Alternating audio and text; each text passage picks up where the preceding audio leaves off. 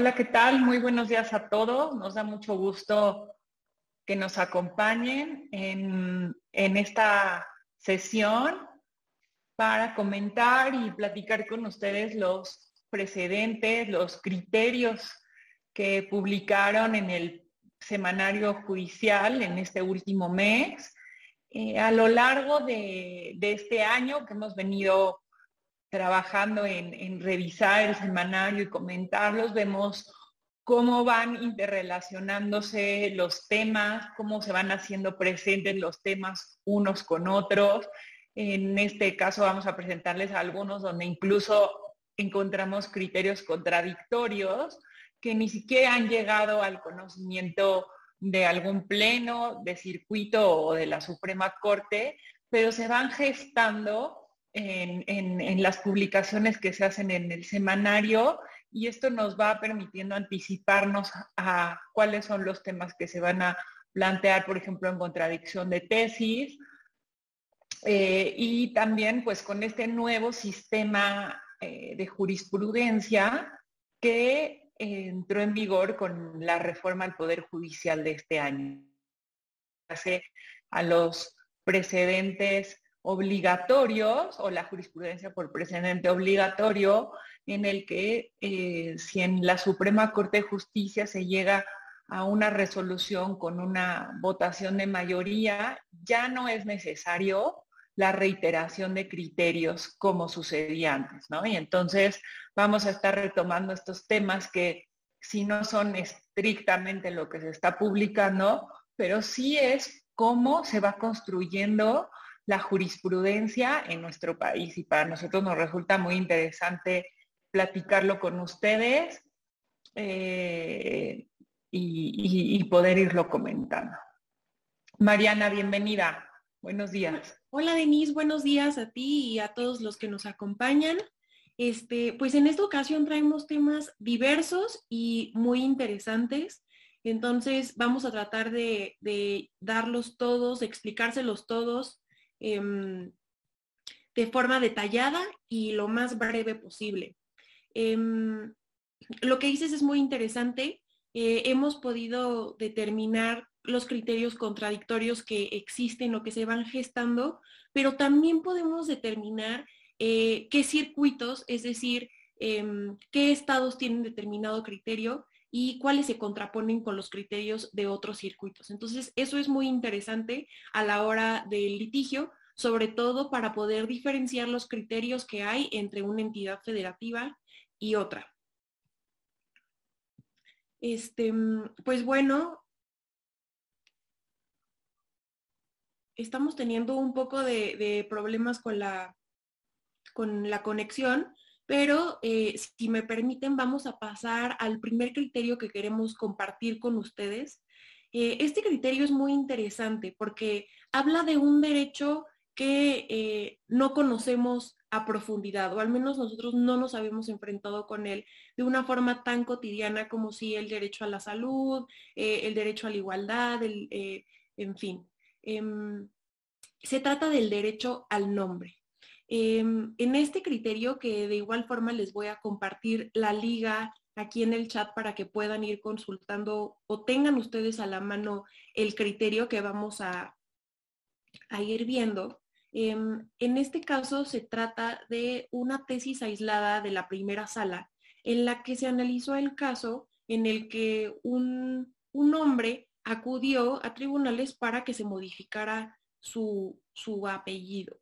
Em, el argumento que decía era que, pues bueno, él no había utilizado o no, estaba familiarizado con el apellido paterno porque pues no había tenido relación eh, con su padre y quería en cambio adoptar el apellido de la pareja de su madre.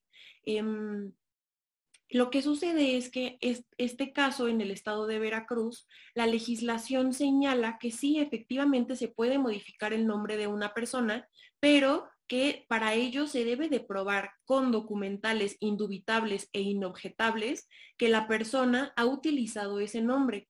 Eh, de primera instancia podemos ver que se trata de eh, una, un estándar probatorio muy alto con documentales indubitables e inobjetables y esta es la conclusión a la que arribó la primera sala de la Suprema Corte. Eh, la primera sala consideró que ese estándar probatorio em, es inconstitucional porque es demasiado, es demasiado alto y no supera eh, las gradas de necesidad y proporcionalidad que eh, forman parte del principio, más bien del test de proporcionalidad. Entonces, pues bueno, eh, señaló que existen medidas menos lesivas para poder acreditar que, bueno, se ostenta la persona con un nombre distinto a aquel que posee. Pero de hecho, en, esta conclusión dice que a diferencia de lo que establecía el Código eh, Civil del Estado, en donde necesariamente las pruebas debían ser documentales, la Corte señala que también se pueden aceptar otras pruebas como son las testimoniales. ¿no? En este caso, como decía Mariana, el requisito era acreditar que esta persona había utilizado de manera eh, recurrente y en distintos eh, documentos y, cuestiones el, nombre nuevo que él quería registrarlo. ¿no? Y nos resulta interesante esta tesis, sobre todo por entender el derecho al nombre y la Corte señala que este derecho tiene dos dimensiones. El primero es tener el, derecho a tener un nombre y a tener una identidad eh, que te distingue de los demás, pero también el derecho a modificarlo. Entonces son estas dos dimensiones del derecho. Y voy a pasar al siguiente tema. En este último mes se publicó una tesis relacionada con las facturas falsas es una tesis de un tribunal colegiado de circuito, eso es importante considerarlo, es una tesis aislada y señala o analiza un tema muy específico que es el siguiente. Em, se trata de una empresa que dedujo eh, facturas que después fueron consideradas por el SAT como facturas falsas, ya que el contribuyente que las emitió fue eh, incorporado a la lista del 69B. Como ustedes saben, en, la práctica se conoce o se hace la distinción entre EDOs y EFOS. ¿no? En este caso es un EDO porque es la empresa que recibió las facturas y les dio efectos fiscales, ¿no? las dedujo para efectos del impuesto sobre la renta y el IVA también se acreditó. Eh, como, como como ustedes saben o como se establece en el artículo 69 del Código Fiscal, cuando el SAT advierte esta situación, que hay una empresa que se considera como empresa fantasma, inicia un procedimiento para las empresas que utilizaron estas facturas, que son los EDOS. En este caso, se inició este procedimiento contra una empresa y la misma no compareció. El objetivo de este procedimiento es que la empresa pueda acreditarle al SAT que las operaciones, ya sea si se compraron bienes o si se adquirieron servicios, que acredite que efectivamente se realizaron esas operaciones. En este caso, la empresa no compareció ante el SAT, no eh, otorgó pruebas, no, aportó pruebas al SAT y se cierra el procedimiento, ¿no? Y en lo que señala, como lo señala el Código Fiscal, dice, si no comparece al procedimiento, eh, pues ya se tiene por no acreditar la materialidad de las mismas. ¿Qué sucedió? Posteriormente se le inició una visita de, domiciliaria a este eh, contribuyente y esta tesis es muy interesante porque el colegiado dice que al iniciarse una visita domiciliaria, el contribuyente tiene una nueva oportunidad para probar. Eh, nos resulta eh, importante comentarlo con ustedes porque en este tema, en el Tribunal Federal de Contencioso Administrativo o de Justicia Administrativa, discúlpenme, a nivel federal, ha habido salas con un criterio distinto. Ha habido salas que señalan que si el contribuyente no aportó pruebas o no logró probar la materialidad de las operaciones en el procedimiento del 69B precluye su derecho. Y esto tiene un impacto muy importante en los contribuyentes, porque eh, si, si, se llega a la aplicación de este criterio, eh, ya no pueden probar en un segundo momento la materialidad de las mismas. ¿no? Entonces, este criterio eh, pues es más protector. El colegiado dice no precluye el derecho para probar la materialidad de las operaciones si posteriormente hay un procedimiento de fiscalización, como es una visita domiciliaria o podría ser una revisión de gabinete. Ay, perdón porque ya por platicarlos ya ni siquiera les puse la tesis, pero ahorita rápido les, les ponemos aquí el encabezado y también les compartimos la liga por si quieren ustedes acceder directamente en el semanario a, esta, a este precedente. Perdón que vamos ahora un poco más rápido, pero tenemos muchos temas que queremos compartir con ustedes y pues si ya nos, nos sobra tiempo podemos ir regresándonos a lo que nos digan ustedes en el chat que consideran más interesante o que quisieran que abordáramos más. Este tema de GAFI, eh, eh, GAFI es el grupo de acción financiera y es un grupo eh, creado a nivel internacional con el objetivo de emitir recomendaciones para la prevención del lavado de dinero a nivel mundial. Eh, eh, cada vez se han ido adicionando las recomendaciones, no, las recomendaciones de Gafi son este, un número cerrado de recomendaciones y son la base de la legislación en nuestra prevención del lavado de dinero, ya tanto en instituciones financieras como en, otros, en otras actividades, eh, como por ejemplo la venta de autos, el sector inmobiliario, todas estas eh, áreas en donde conocemos que se tiene esta em, estas medidas para detectar operaciones sospechosas que pudieran llegar a configurar el lavado de dinero. Específicamente, en la Ley General de Sociedades Mercantiles se establece que la sociedad información sobre su estructura y tenencia accionaria.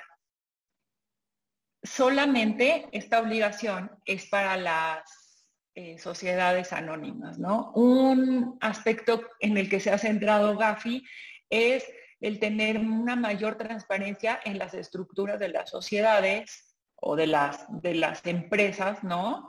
Como una medida para asegurar quién es el beneficiario final de los recursos. Y esto va en la misma línea de las empresas fantasma, ¿no?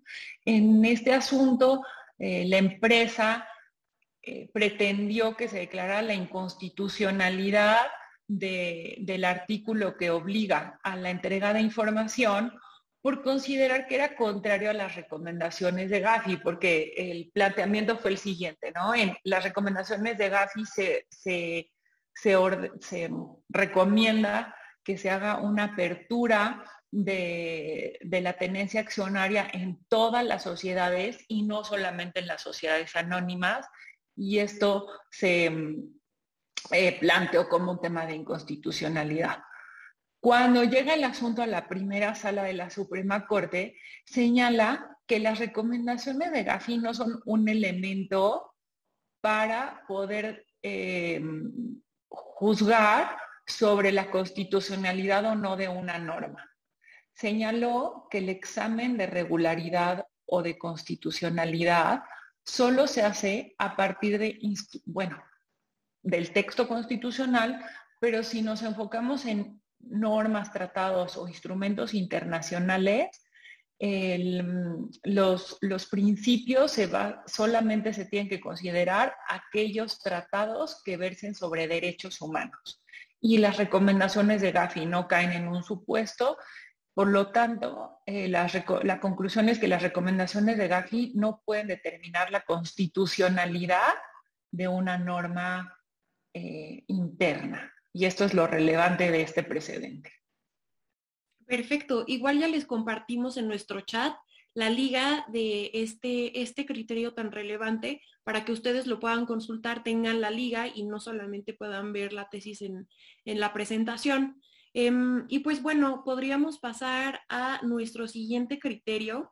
Eh, cambia un poco el tema, retomamos el tema de la perspectiva de género y lo que hemos visto en todos estos blogs que ya llevamos a lo largo del año es que es un tema recurrente en tribunales del que se está gestando nuevos criterios eh, reiteradamente, eh, sobre todo en materia civil. Entonces, este, estos casos que les traemos, estos par de tesis que les traemos, em, son muy interesantes. Eh, la primera de ellas es sobre el divorcio y la división de bienes. Em, en este caso podemos, como bien sabemos, eh, que cuando una persona contrae matrimonio, pues bueno, debe de elegir el régimen eh, matrimonial por el que quiere que tengan sus bienes. Eh, dentro, de estos, dentro de estos regímenes podemos optar por el de separación de bienes o bien por el comúnmente llamado bienes mancomunados, ¿no? O conjuntos. En, este caso, un tribunal colegiado emitió una tesis aislada en el que analizó, eh, realizó una interpretación conforme del Código Civil de Veracruz y em, determinó que eh, la pareja se había, había contraído matrimonio mm, bajo el régimen de separación de bienes. Em, no obstante, a la hora de eh, disolverse este matrimonio, pues bueno, se hizo una interpretación del régimen de separación de bienes y se llegó a la conclusión de que aquel cónyuge que se haya dedicado preponderantemente al hogar, aun cuando su matrimonio sea bajo el régimen de separación de bienes, tiene derecho no solamente a los bienes comunes, sino también a aquellos que su expareja adquirió durante el matrimonio. Em, esta interpretación se llega eh, de acuerdo con el principio de igualdad y la perspectiva de género y tiene la finalidad de resarcir los costos de oportunidad sufridos por el cónyuge que, asumió estas labores eh, de cuidado del hogar. Entonces, pues bueno, esta, esta interpretación es interesante porque con estos derechos a la no discriminación, a la protección de la familia, eh, juzgar con perspectiva de género y efectuar una interpretación conforme, pues estamos viendo que aun y cuando se opte por un régimen u otro régimen, eh, al final del día sí hay una protección jurídica hacia la persona que pues se dedicó en el matrimonio al cuidado del hogar.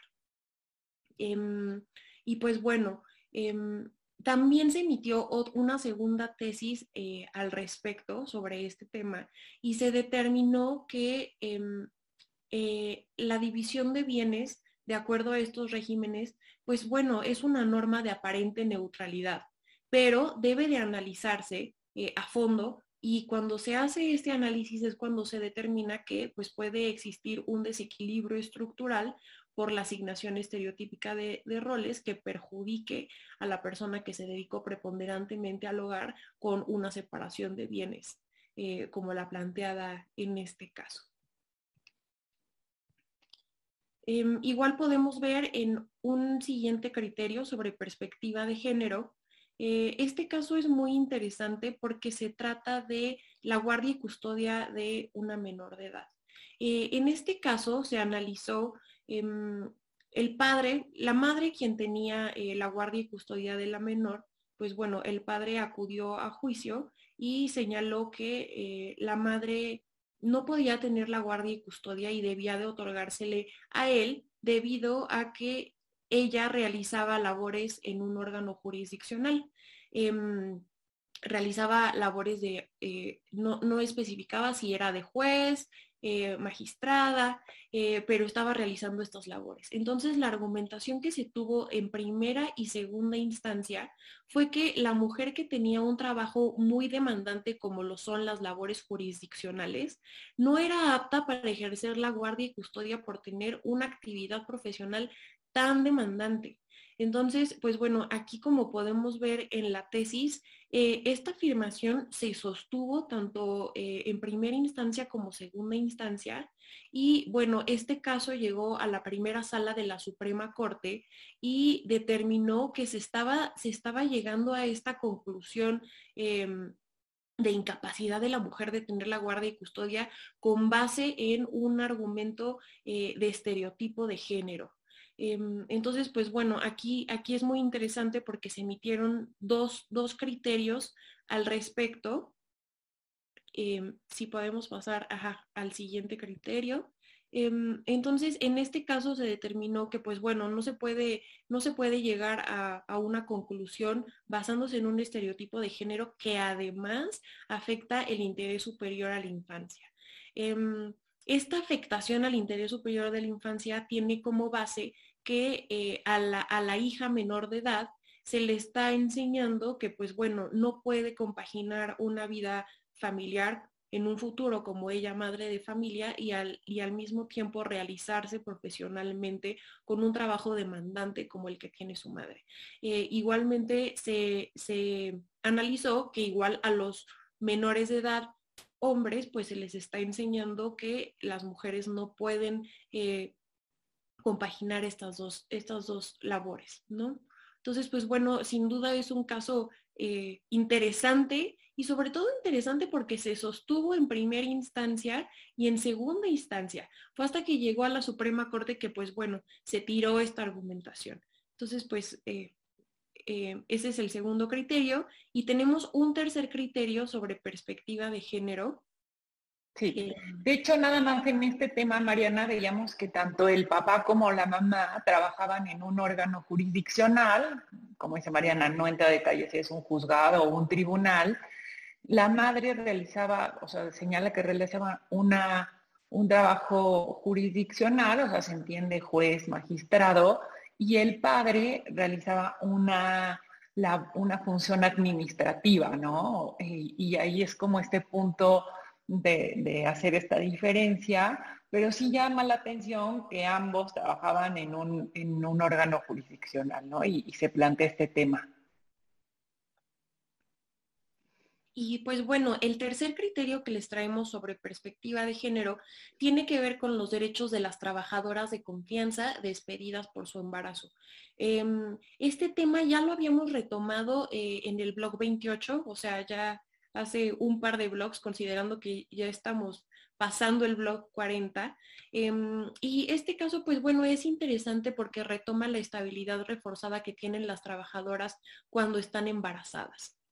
Eh, en este caso, una trabajadora de confianza, ahí como podemos ver en el criterio, fue despedida por su embarazo. Em, eh, el caso llegó a la segunda sala de la Suprema Corte y determinó em, que las trabajadoras de confianza despedidas por razón de su embarazo eh, tienen dos derechos. Eh, el primero de ellos es a reclamar el pago de salarios caídos y el segundo de ellos es a ser reinstalada en su empleo. Esto es muy importante porque recordemos que em, los trabajadores de confianza no tienen esta estabilidad por regla general en el empleo. Pero aquí estamos viendo cómo la segunda sala y también eh, la, la propia Constitución en su artículo 123, apartado B, determina que hay una estabilidad reforzada para las mujeres embarazadas para conservar su empleo y los derechos que hubieran adquirido por la relación de trabajo. Entonces, pues bueno, de aquí es donde se deriva este derecho a reclamar el pago de salarios caídos y bueno, también a ser reinstalada. Podemos interpretar esto como una excepción a la regla general de falta de estabilidad cuando se trata de trabajadores de confianza. Em, y también importante señalar que no es únicamente eh, durante su condición de embarazo, sino que también dura durante el periodo de licencia postnatal, em, que bueno, está protegido por esta estabilidad reforzada en el trabajo. Sí, no olvidemos que cuando hablamos de trabajadores de confianza, lo hacemos bajo el régimen de los trabajadores al servicio del Estado, ¿no? Y por eso justamente lo que señalaba Mariana que nos ubicamos en el apartado B del artículo 123 constitucional, que es el que regula a los trabajadores al servicio del Estado. Incluso en el planteamiento inicial de este asunto, se decía que constitucionalmente, al tratarse de una trabajadora de confianza, no gozaba del derecho al pago de salarios caídos ni a la reinstalación en el empleo. Y bueno, pues la segunda sala realiza una interpretación distinta cuando se trata de este caso específico de que la trabajadora fue despedida por, un, por su condición o por encontrarse embarazada. Y por eso pues es relevante, ¿no? La, la diferencia que se hace y la interpretación que hizo la Corte. Y pues bueno, eh, este otro criterio también es interesante. Eh, ya no se trata de perspectiva de género, sino aquí, em, la verdad, nosotros es la primera vez que nos encontramos con este término que es perspectiva de infancia. Esta perspectiva de infancia eh, viene del interés superior del menor y de la necesidad de incorporar este elemento em, como óptica o como enfoque para determinar, un, bueno, tener una sentencia en un juicio. Eh, entonces, ¿qué sucedió en, este caso?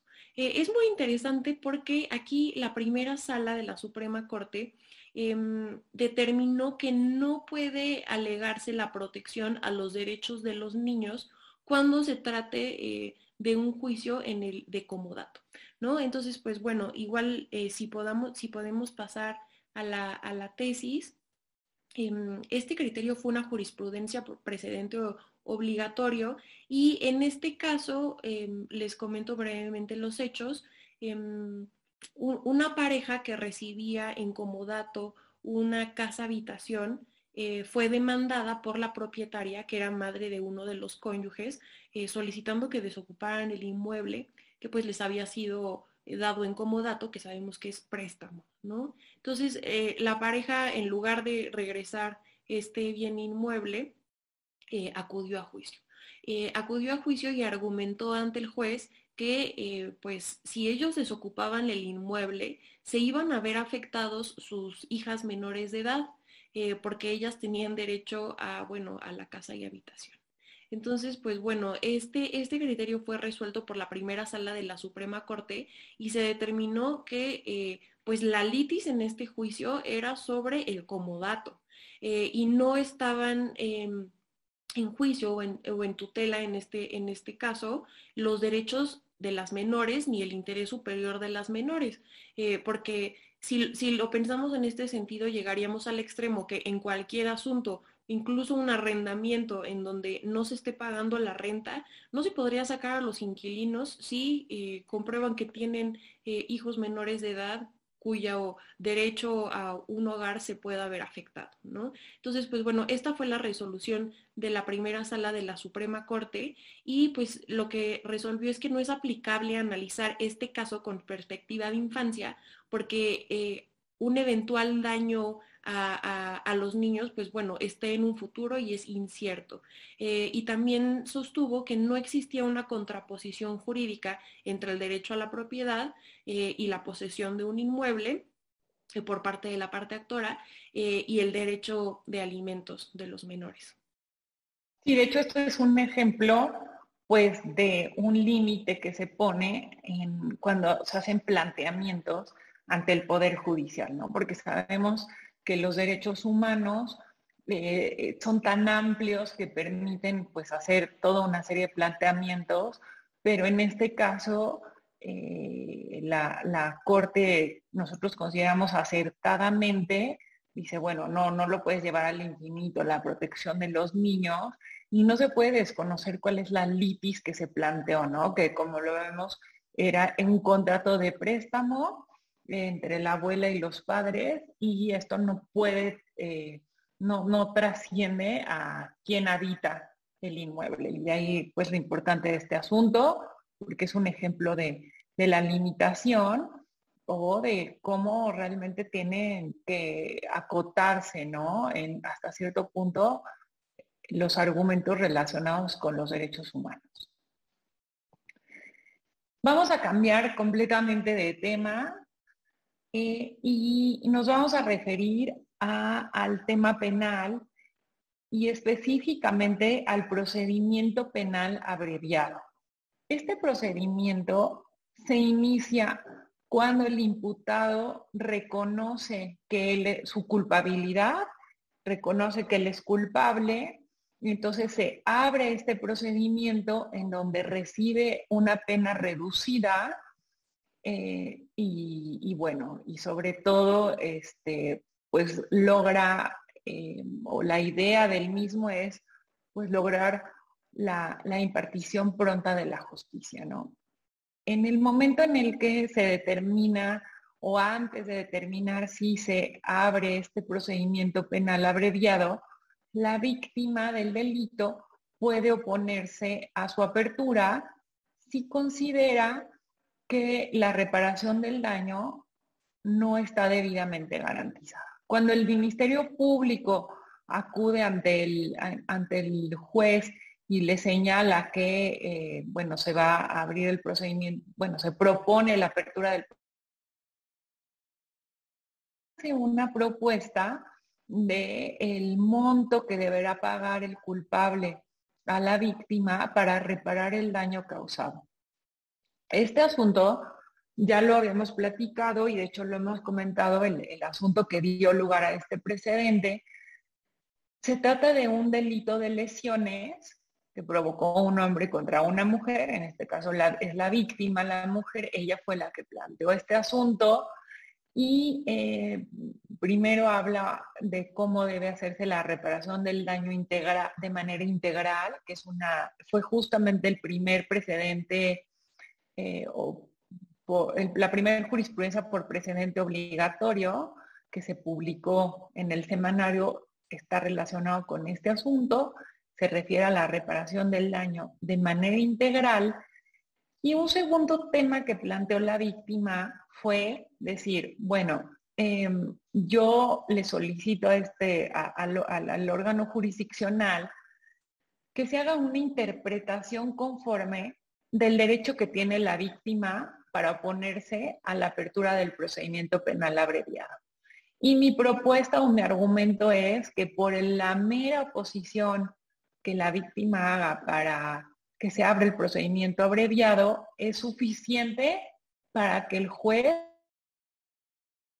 Pero bueno, si no, ahorita en lo que, en lo que retoma la licenciada Denise, vamos a ir comentando, vamos a ir comentando el caso eh, em, eh, en donde nos quedamos. No sé si ya se haya retomado la señal, Denise. Sí, les pido una disculpa. Estoy aquí. Entonces, el, el tema es que el, juez, lo que dijo la primera sala es que el juez es el único que puede determinar si se abre o no el procedimiento eh, abreviado y que esta situación no afecta a la víctima porque en el momento de determinar la apertura del procedimiento abreviado, el juez está obligado a analizar si eh, la propuesta que hace el Ministerio Público para la reparación del daño es suficiente o proporcional al daño ocasionado. Esto lo vemos en los últimos dos renglones de, de la tesis que estamos viendo ahí. Dice que el Ministerio, el juez es quien tiene que determinar si la propuesta que hace el Ministerio Público sobre la reparación del daño es suficiente y proporcional, porque este es un tema también central del procedimiento abreviado, ¿no? Que se asegure eh, la reparación integral del daño a la víctima. Entonces, em, por eso es importante en este asunto, pues no se le concedió a la, a la, quejosa eh, la interpretación que hace, pero sí señala eh, la tesis o del Poder Judicial de la, de la Corte, pues que no se está transgrediendo los derechos de la víctima, ¿no? Y vamos a pasar a otro tema, si me dan un momentito nada más. Aquí nada más si quieren ver el último precedente y pasamos a las visitas de verificación hay tres asuntos o tres precedentes relacionados con este tema y bueno, Mariana, si tú nos puedes ayudar a, comentarlos. Sí, claro, Denise. Este, pues bueno, este primer, este primer asunto, y en realidad lo que tienen en común estos asuntos es que se hizo un análisis em, por parte de los tribunales respecto a los plazos dentro de los procesos de, de, las visitas de verificación. Y esto es muy interesante porque hemos visto que existe una em, diferencia importante em, entre los plazos que existen y si estos existen entre una, una, fase del procedimiento y otra fase del procedimiento. Entonces, pues bueno, en este primer criterio emitido por la segunda sala de la Suprema Corte, em, refiere a las órdenes de inspección en materia, en materia ambiental. Em, y pues bueno, lo que podemos ver es que em, se determinó que no es requisito de validez de las órdenes de inspección en materia ambiental señalar el periodo sujeto a revisión. Em, y esto, esto es interesante porque eh, el argumento que se señala es que se está tratando del derecho al medio ambiente y que como tal no se puede supeditar o concretar a un plazo en específico la duración de esta inspección, eh, porque pues bueno, como sabemos, em, pues eh, los daños que existen eh, de este tipo de naturaleza, pues puede sucederse en, un tiempo indefinido. Entonces, pues bueno, aquí lo que se determina es que sí es importante que al, finalizar la visita, este, mm, eh, se verifiquen los posibles daños al ambiente y, este, y pues bueno, sí se le haga saber durante la inspección en materia ambiental, em, em, pues bueno, Em, lo que se va a revisar por parte del inspector y el objeto de la visita. Entonces, pues bueno, a eso es a lo que se, se concreta esta tesis. No sé, Denise, si tú tengas algún comentario.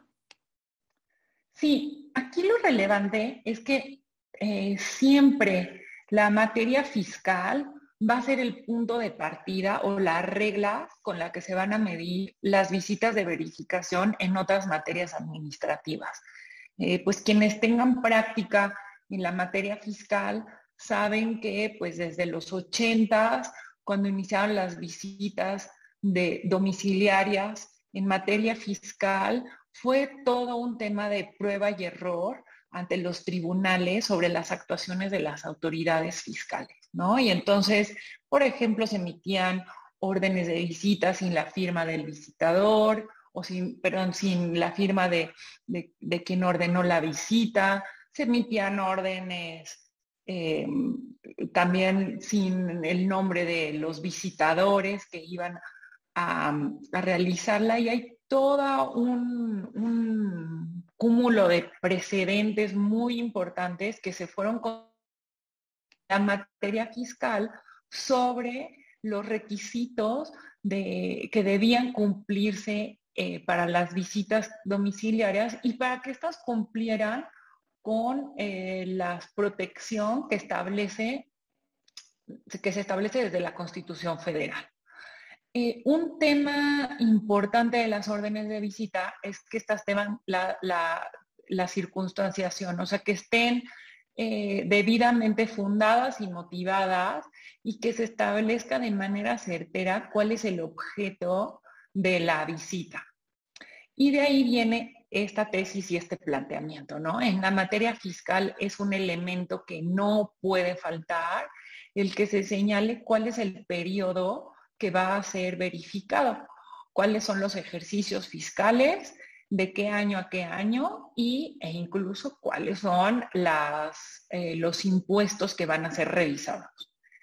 Este, em, este, este aspecto que en materia fiscal no puede faltar, se trató de llevar a la materia ambiental eh, para una visita de inspección, ¿no? En materia ambiental. Y el criterio de la segunda sala dice, no, en, en este caso no nos podemos o no aplica el hecho de que el requisito de validez sea que se señale un periodo sujeto a revisión. Lo que sí debe señalar eh, la orden de inspección, y, aquí lo podemos ver en la tesis, es que se establezca cuáles son las obligaciones que se van a revisar para que el visitado tenga certeza de qué es lo que se va a revisar, pero no es posible considerar que se tenga que establecer un periodo de, de años em, para poder tener por válida la orden de inspección, ¿no? Claro. Y pues bueno, em, esa, esa, primera tesis tiene relación con, con el registro eh, que termina en 592, em, en donde también señalaron, es, es muy interesante este, este criterio, porque en este criterio se señaló que aun y cuando no se determinaba en el procedimiento de inspección y vigilancia en materia ambiental el plazo que tenía la autoridad para imponer una sanción, se hizo una interpretación y se determinó que el plazo para imponer la sanción eh, era el plazo que existía para la caducidad. Entonces, pues bueno, aquí se hizo un análisis. Em, digamos, integral de la legislación y pues se llegó a esta conclusión. Em, distinto este criterio a aquel que se determinó em, respecto de la conducir.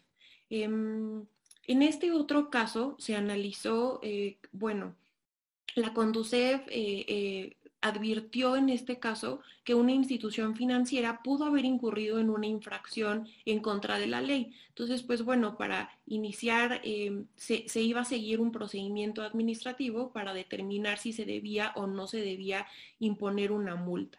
Em, no obstante, eh, este procedimiento administrativo no establecía un plazo específico para que la Conducef impusiera la multa, ya que solo refiere a que la facultad de la autoridad, pues bueno, caducará en cinco años. Y aquí está la relación con el criterio anterior de la segunda sala.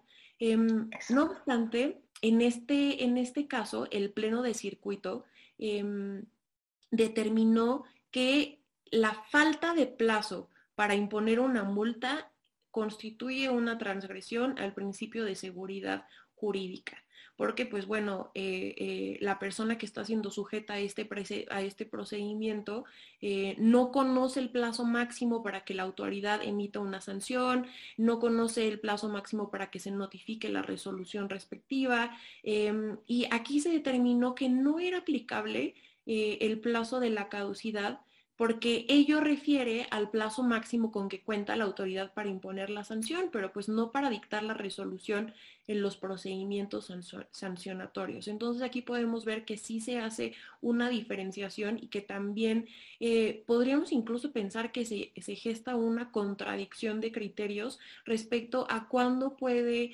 eh, señalarse de forma supletoria un plazo dentro del procedimiento con la caducidad y pues cuando no, no es aplicable de esta manera. Eh, no sé, si tú tengas aquí algún comentario al respecto. Sí, justamente lo que vimos Mariana y yo es que en dos asuntos que son similares, si bien no se tratan de la misma legislación, porque la primera, la que conoció la, la segunda sala, es en materia ambiental y, y, la segunda es un tema financiero, se hace el mismo planteamiento, ¿no? Eh, la legislación plantea el plazo máximo que, puede durar un procedimiento, se establece la regulación, perdón, del procedimiento de inspección y vigilancia, pero una vez concluido este, no se le establece un plazo máximo a la autoridad para que imponga una sanción. Eh, realmente el, criterio de la segunda sala pues digo, a diferencia del criterio o de la conclusión a la que llega, a mí me resulta pues, realmente que sí se viola el principio de seguridad jurídica el considerar que, por ejemplo, el día de hoy me pueden realizar una inspección en materia ambiental y que la autoridad tiene eh, o cuenta con el plazo de cinco años, que es la, la caducidad, para imponerme una sanción, ¿no? O sea, me hace como increíble que em, eh, este, esta situación pudiera llegar a, decirse que no viola el principio de seguridad jurídica, ¿no? Porque me revisan hoy, una revisión que dure, no sé, un par de días, tres días, estamos a noviembre de, de 2021, y pensar que la autoridad puede llegar dentro de cuatro o cinco años en el 2024 y decirme, oye, acuérdate, ¿te acuerdas que noviembre de 2021 te, te hice una inspección? Sí, ah, bueno, pues resultó que sí, este, incumpliste, eh, por ejemplo, tus obligaciones de, presentar ciertos avisos y te eh, impongo la sanción al día de hoy. Pues definitivamente desde mi óptica, esto sí viola el principio de seguridad jurídica, ¿no? Un plazo de cinco años para imponer una sanción como resultado de un procedimiento de verificación, pues no es un plazo razonable. Y además, tenemos que considerar también el objetivo de estos procedimientos de inspección y vigilancia. Lo que se busca es que la autoridad verifique si se está cumpliendo con la ley. Entonces, ¿qué sentido tiene que a mí me vengan a sancionar cuatro o cinco años después si lo que se busca con eh, el objetivo de la multa es, bueno, te sanciono y eh, te conmino a que cumplas la ley, ¿no? Entonces, si la sanción me la imponen cuatro años después, pues yo no voy a saber qué está pasando, ¿no? No se está logrando em, cumplir con el objetivo de la multa, ¿no? La multa no tiene en sí una finalidad simplemente em, de generar un acto de molestia por sí mismo o de privación, sino que el objetivo del mismo es lograr o llevar a los particulares a cumplir de manera definitiva con la ley, ¿no? Entonces yo la verdad me, me separo, ¿no? De este criterio de la segunda sala, Tendremos que ver qué sucede, porque como vemos, pues en el criterio de, la CONDUCEF, en el que el criterio es el pleno de circuito justo de la Ciudad de México, el pleno de circuito en materia administrativa, dice no. O sea, si la CONDUCEF visita a una institución financiera y advierte igual una irregularidad eh, el hecho de que la ley no establezca un plazo para imponer la sanción, con esto se viola el principio de seguridad jurídica. Yo creo que estos son los tipos de criterios que necesitamos para también obligar a la autoridad a tener em, una actividad y un ejercicio que esté mucho más apegado a los principios constitucionales y que definitivamente le otorgue eh, seguridad jurídica a los particulares sobre la aplicación de la ley. Y vamos a seguir con el siguiente tema, solo de nuevo. Estos, este bloque de, de temas se refieren al tema de transparencia en el Poder Judicial. Y básicamente son dos, eh, como dos, grandes temas. Tal vez convenga, Mariana, si tú pudieras platicar el, criterio de la primera sala por lo que hace a la ley de transparencia, eh, que es como un tema mucho más general lo, yo puedo explicar o platicarles lo relativo al Tribunal Federal de Justicia Administrativa. Sí, claro que sí, Denis. Pues bueno, primero este tema es muy interesante y ya les habíamos comentado eh, la sentencia, primero cuando, cuando tuvimos nosotros el blog 5, em, y pues bueno, ahora ya eh, publicaron los criterios respecto de esta sentencia eh, resuelta por la primera sala.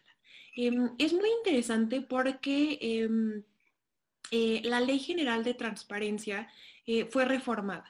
¿No? Eh, anteriormente establecía la obligación em, de, pues bueno, el Poder Judicial federal y también de los poderes, bueno, el Poder Judicial local de, de publicar, de, de publicar este de publicar, bueno, las sentencias, eh, las sentencias de interés público.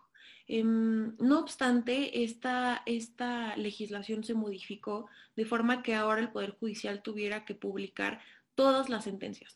¿Por qué? Porque en realidad con una interpretación que hizo la primera sala de la Suprema Corte se determinó que todas las sentencias emitidas por el Poder Judicial son de interés público. Eh, y esto es así eh, debido a que, pues bueno, se refiere al, al derecho viviente. Es decir, a lo que se está resolviendo día a día en los, en los juzgados, en los tribunales, en la propia corte, y que es un poco de lo que nosotros les hemos transmitido aquí con este, con este webinario, en el que vemos la importancia de los criterios y de todos los criterios, ¿no? No solamente de los casos que llegan a la corte, sino de cómo se van gestando y fortaleciendo estos criterios en distintos circuitos, en juzgados, cómo pasan a tribunales. Entonces, pues bueno, eh, es muy interesante y aquí se, resolvió en este caso, les voy a platicar un poco el contexto, em, una asociación civil eh, promotora de litigio estratégico en materia de derechos humanos y combate a la corrupción,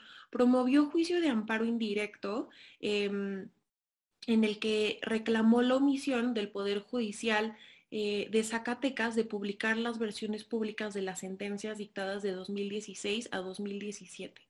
Em, en este caso, eh, lo que se resolvió es que, pues bueno, aun y cuando para esa época eh, la Ley General de Transparencia no establecía la obligación de publicar todas las sentencias, sino únicamente aquellas de interés público, la Corte hizo un análisis de de este, este artículo, pues que ya fue modificado y determinó que todas las sentencias son de interés público. Entonces, pues bueno, sí había una obligación para ese periodo por parte del Poder Judicial de Zacatecas de publicar todas las sentencias, eh, ponerlas a disposición del público y mantenerlas actualizadas. Este, entonces, pues bueno, eso fue lo que se resolvió y eh, ahora actualmente la Ley General de Transparencia ya establece en su artículo 73 la obligación del Poder Judicial de publicar todas las versiones públicas de las sentencias emitidas. Em, y esto es muy interesante porque em, eh, si lo aterrizamos ahorita al hoy por hoy, eh, la verdad es que nosotros nos hemos tocado, nos ha tocado casos en los que no se cumple con esta obligación de transparencia que incluso ha sido analizada por la Corte eh, y no se encuentra con todas las versiones públicas eh, disponibles de las sentencias. Y pues bueno, esto, esto es importante porque pues primero se está incumpliendo con la legislación de transparencia y en segundo lugar, pues se trata de información que es de interés público y es beneficioso para la sociedad, eh, ya que pues su divulgación es lo que permite comprender las actividades eh, de los tribunales y de la propia corte y también incluso conocer este derecho viviente que pues es lo que analizamos cada, cada mes en este webinario. Sí, de hecho, Gilberto Contreras nos pregunta que si la obligación de hacer públicas las sentencias se incluyen las eh, suspensiones definitivas. Y de hecho, creo que es interesante que veamos, les voy a cambiar un poquito la pantalla y vamos a ver cuál es el, texto del artículo 73, el, texto actual. Como decía Mariana, este precedente que nosotros analizamos eh, se refiere a la ley anterior, a la Ley General de Transparencia en el texto anterior. Si ven ahí se modificó en agosto del 2020, pero en el texto anterior se decía las versiones públicas de las sentencias que sean de interés público, ¿no? Pero ahora ya se tienen, el, texto es las versiones públicas de todas las sentencias emitidas. Em, sin lugar a dudas es un, un artículo que da para interpretarse y que podría llegar a interpretarse como, como tú lo propones o tú lo planteas eh, Gilberto decir, pues no, no se limita a la sentencia que da por, eh, digo, la sentencia podemos decir es la que da por terminado un juicio, tendríamos que ver si pudiera plantear eh, la resolución, las resoluciones que se emiten en otras etapas, ¿no? O en otros incidentes, como sería el incidente de suspensión, sin lugar a dudas es un planteamiento que se puede llegar a hacer en tribunales y que eh, bajo el argumento de, em, de la apertura de los derechos, un poco lo que vemos, vimos en las tesis de perspectiva de género, ¿no? O sea, decir,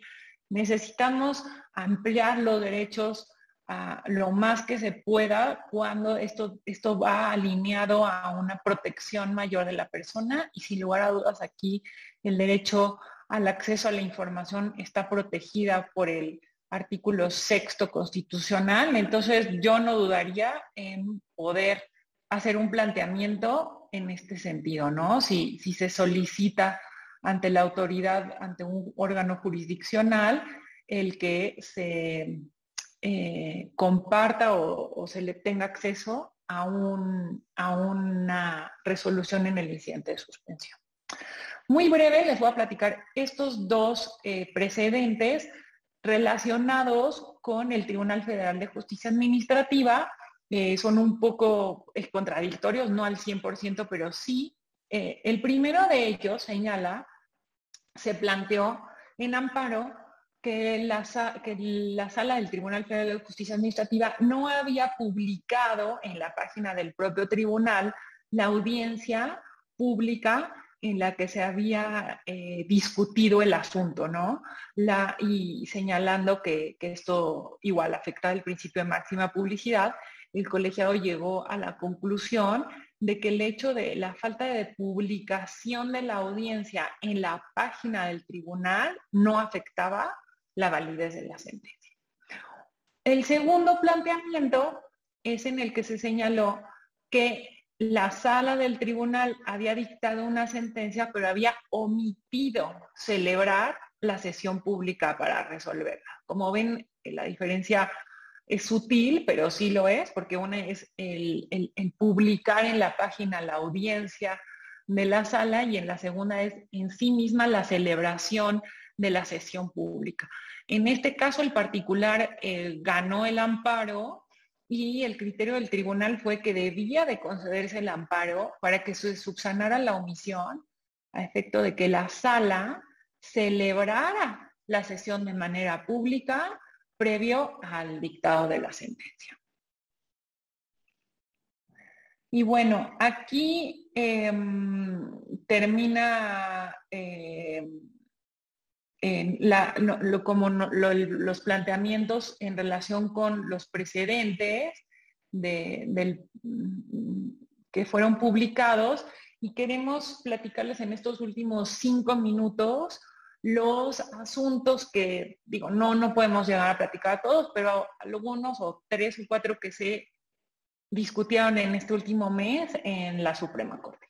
Mariana, si tú quieres empezar con el primero. Claro, igual nada más para terminar el último, el último tema, aun cuando no se consideraba como obligación de transparencia del Poder Judicial Federal ni local el publicar esa información, pues sí podríamos, eh, un poco resolviendo la, la, pregunta de Gilberto, es hacer una solicitud vía transparencia, eh, pedirle al Poder Judicial ya sea federal o de la localidad, eh, que nos, nos, envíe esta suspensión en su versión pública, la sentencia, y pues bueno, eh, eh, con base en el principio de máxima publicidad, como bien señalaban, solicitar que se nos entregue. Y pues bueno, creo que sería un planteamiento interesante que sí podría llegar, incluso si no es concedido, pues al, ante un órgano jurisdiccional vía amparo y pues bueno, que se resolviera. ¿No? Entonces nada más ahí también para abrir un poco el camino y no dejarlo cerrado a lo, únicamente a lo que establece la ley, porque muchas veces nos establecen las obligaciones generales de transparencia, pero siempre hay información mucho más específica que podemos solicitar y que no por no estar señalada expresamente en la ley eh, están cerradas las puertas, ¿no? Así es. Perfecto. Entonces, cerramos con, estos temas. Pues bueno, eh, nada más de, tenemos tres temas interesantes, ya no nos alcanza el tiempo, eh, pero uno de los temas relevantes y que hemos estado viendo es el de el consumo de los vapes. Em, y pues bueno, aquí eh, la Corte resolvió, emitió una sentencia en la que se determinó que este que no podían impugnar y no podían acudir al juicio de amparo eh, los consumidores de vapes en México eh, para impugnar un decreto que se publicó y que modifica la regulación de las actividades de comercio exterior y pues bueno, en el que se prohíbe la importación de los vapes.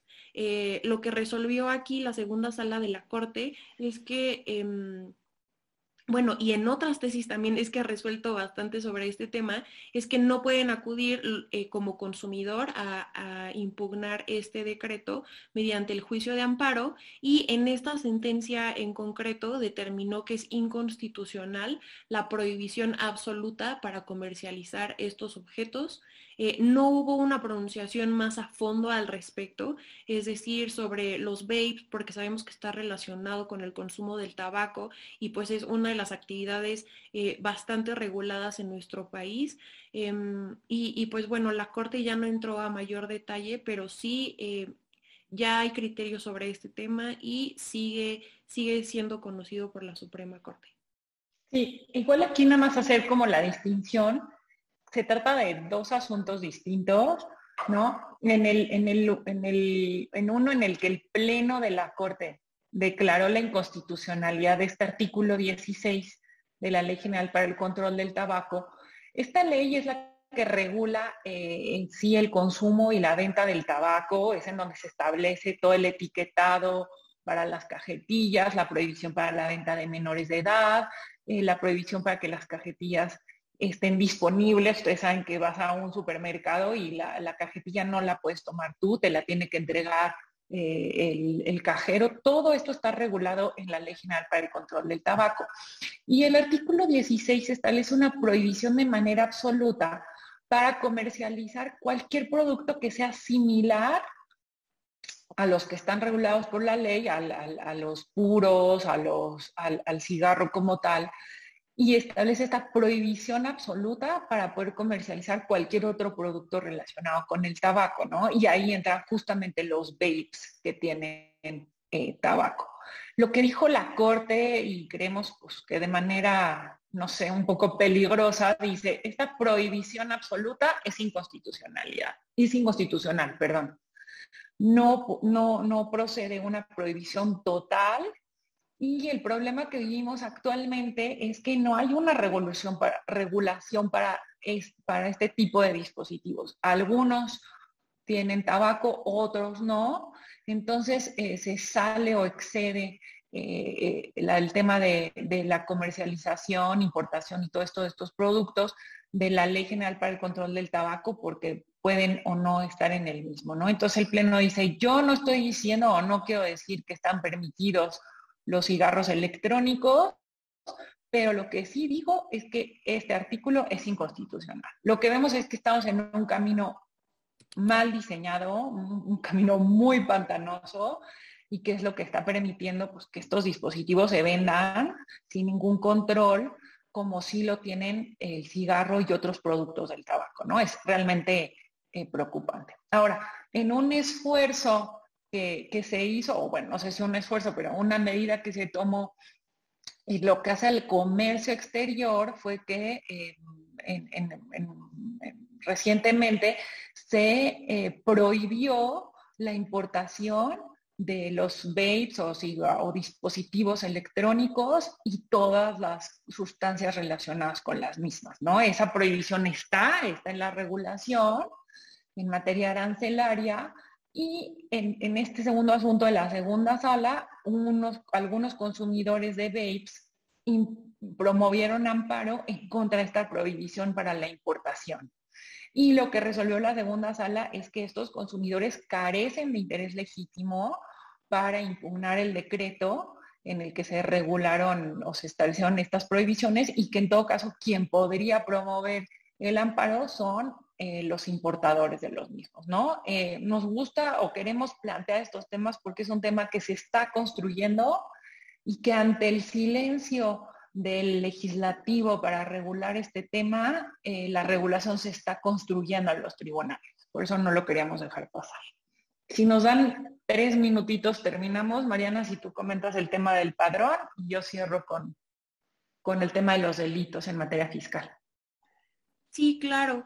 Eh, pues bueno, hemos visto que este tema del padrón ha estado muy activo eh, durante este año que entró en, vigor em, esta reforma a la Ley Federal de Transparencia a la, perdón, a la Ley Federal de Telecomunicaciones y Radiodifusión. Y pues bueno, como sabemos, se promovieron bastantes amparos eh, en, contra, en contra de esta, esta reforma. Y pues bueno, siguen estos, estos, estos amparos promovidos pendientes de resolución, la mayoría de ellos en, en los juzgados de competencia económica. A la par de estos juicios, em, se promovieron... Em, controversias constitucionales eh, que están siendo conocidas por la primera sala. Y esto es interesante porque a través de la controversia constitucional que específicamente la debe de, eh, estudiar la Suprema Corte, eh, se están llevando estos temas, digamos, de manera fast track al conocimiento de la Suprema Corte. Si, si no existiera esta posibilidad, pues bueno, tendríamos que esperar a que fuera todo el procedimiento como normalmente lo hacemos, acudir al juzgado, impugnar en tribunales y posteriormente, pues bueno, tratar de que la Corte resuelva estos temas. Pero lo que estamos viendo es que con esta controversia constitucional, em, eh, la primera sala confirmó la suspensión otorgada al Instituto Federal de Telecomunicaciones y esto es eh, conceder la suspensión para efectos, eh, bueno, de que no entren en vigor todas estas reformas que se efectuaron en, en la Ley Federal de, de telecomunicaciones y radiodifusión. Entonces, esto es un precedente importante porque manda una señal a los juzgados de competencia económica que están conociendo de estos asuntos y pues bueno, también eh, permite ver cuál va a ser el criterio de la Suprema Corte en la resolución de este asunto y este y también bueno, para todos los, juicios que en, primera instancia, ¿no? Con, el, con los juzgados de competencia económica eh, están siendo eh, desechados, pues bueno, también eh, da una esperanza, ¿no, Denise? Así es. Y ya para cerrar, bueno, Fernando Castillo nos pregunta si es obligación para los sindicatos dar respuesta por transparencia sobre el manejo de fondos de cuotas. Los sindicatos sí están obligados eh, desde la Constitución al momento en que reciben recursos públicos y ya es cuestión de, de, analizar en la Ley General de Transparencia el detalle de estas obligaciones, ¿no? Por último, y no, no voy a ahondar mucho, tenemos otro programa de IntelliJuris eh, sobre este tema, pero la Corte determinó que los delitos de contrabando, defraudación fiscal y delitos relacionados con la expedición de comprobantes fiscales o facturas falsas no pueden considerarse como delitos que permitan la prisión preventiva oficiosa. Esto es un avance, un tema muy importante, ¿no? Porque se, se consideraban como delitos que atentaban contra la seguridad nacional y la Corte dijo, pues no son delitos que atenten contra la seguridad nacional y por lo tanto no pueden considerar prisión preventiva oficiosa. Este asunto no está terminado, el proyecto venía en el sentido contrario, eh, por lo tanto se va a reformar el proyecto y eh, queda pendiente determinar si estos delitos se pueden o no considerar como delincuencia organizada. Es el segundo planteamiento. No se sometió a discusión del Leno. Seguiremos nosotros al pendiente de esto y pues conforme vayan dándose los planteamientos en, la Corte, eh, lo, se los compartiremos. ¿no? Les damos muchas gracias por acompañarnos y esperamos verlos en nuestro próximo programa. Estamos planeando tal vez una dinámica más a tipo de taller que pudiéramos eh, interactuar con ustedes. Nos gustaría mucho hacer esto en este cierre del año, así que los esperamos en el primer viernes de, de diciembre. Muchas gracias a todos. Gracias, Mariana. Gracias, Denise. Hasta luego.